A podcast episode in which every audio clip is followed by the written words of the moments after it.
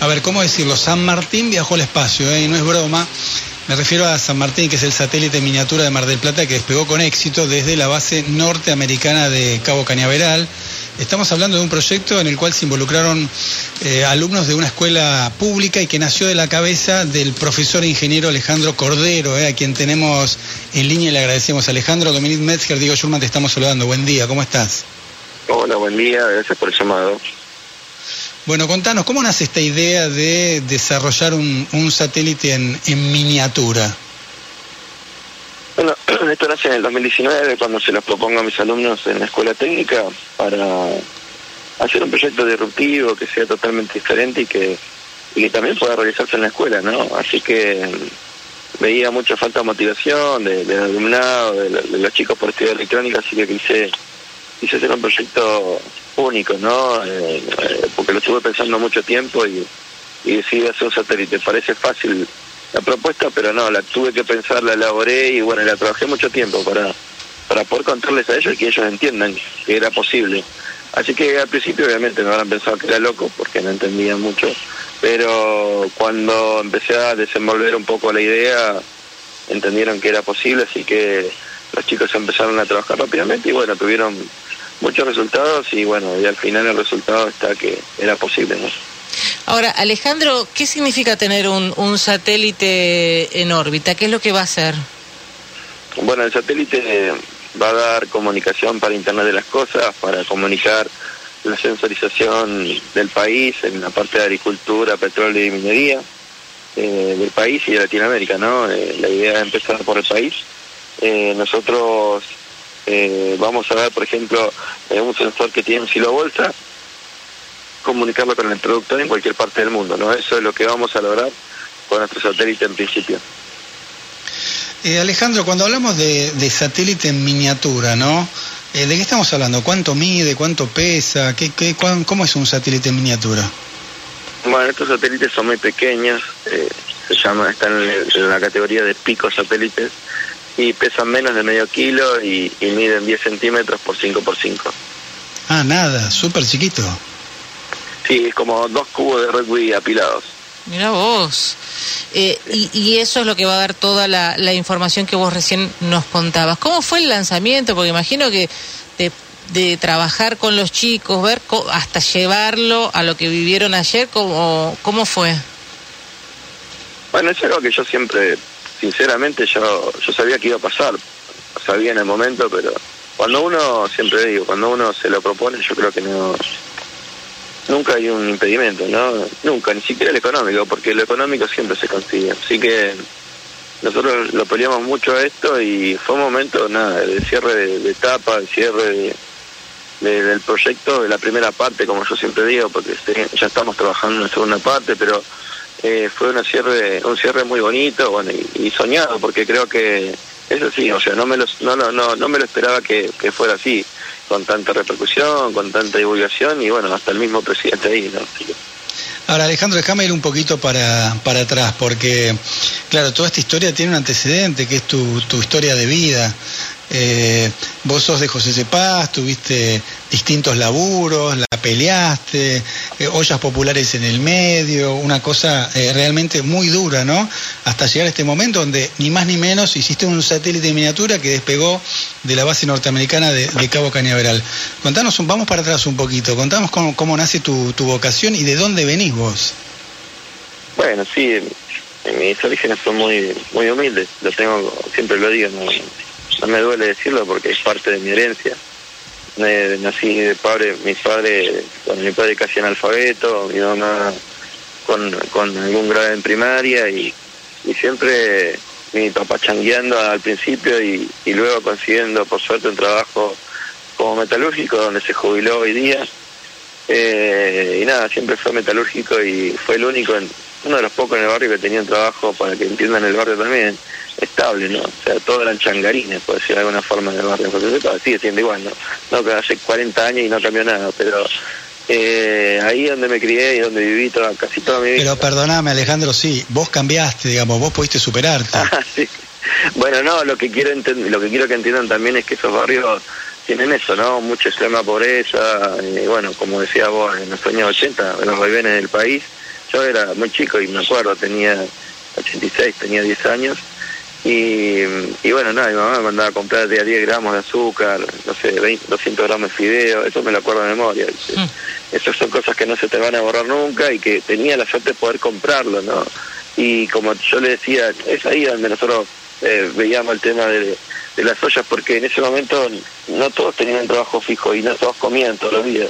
Así que ahí es donde mi viejo portaban ahí en la olla y, y, comíamos todo el barrio, ¿no? Porque era toda familia de migrantes eh, provincianos, uno era riojano, mi papá y mi mamá son cordobeses, eh, había tucumanos, había santiagueños, ¿viste? Todo, todo, todos son gente muy, muy buena de la provincia que estaba viviendo ahí en José Cepaz y nada, y así vivíamos, bueno, mi vida fue muy alegre también, no, no fue triste, fue muy alegre porque porque yo siempre comí, siempre le dije, nunca me faltó la comida, ahora mis papás no lo sé, porque uno es chico, yo no lo sabía, pero hoy te puedo decir que no, que no comieron, y anoche seguramente que mi mamá tomaba mate cocido, no porque quería, sino porque porque no tenía otra cosa más para comer seguramente, así que eh, yo creo que de eso, de eso se trata un poco mi historia ahí de fondo, pero yo eso salía adelante porque mi papá me, mi mamá me decían, la única forma de salir en esto, hijo, y, no, no pasarla mal como nosotros, es estudiando mucho y trabajando, estudiando mucho y trabajando. Así que eso es algo que llevo en mi, en mi mente.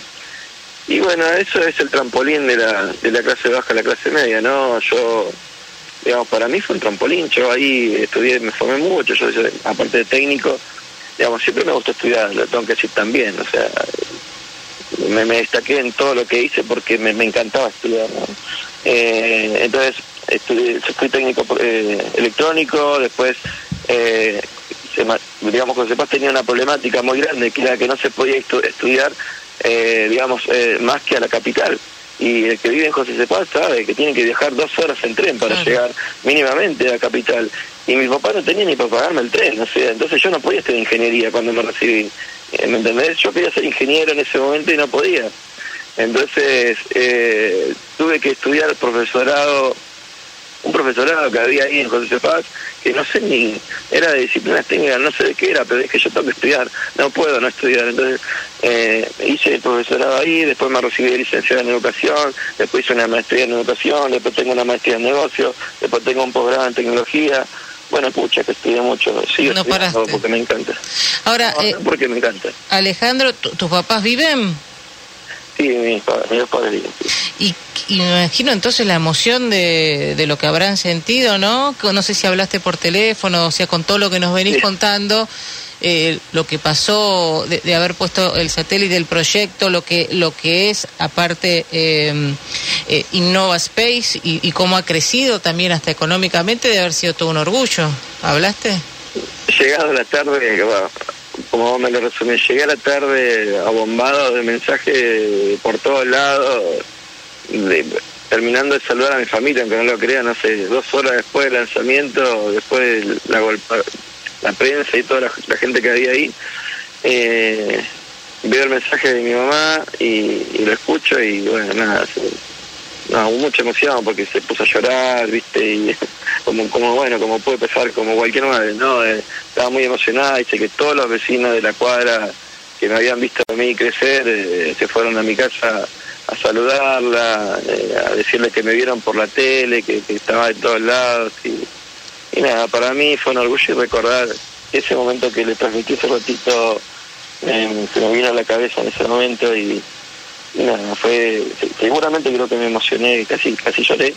Soy una persona muy dura, no lloro muchas veces, pero, pero casi, casi se me quebró el corazón.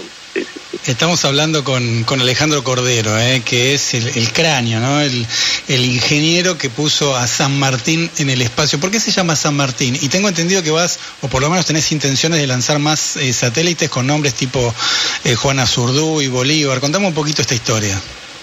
Bueno, la constelación de satélites se va a llamar Libertadores de América porque porque quise hacer honor a la patria grande, ¿no? A la cual nosotros pertenecemos y, soy muy creyente en eso.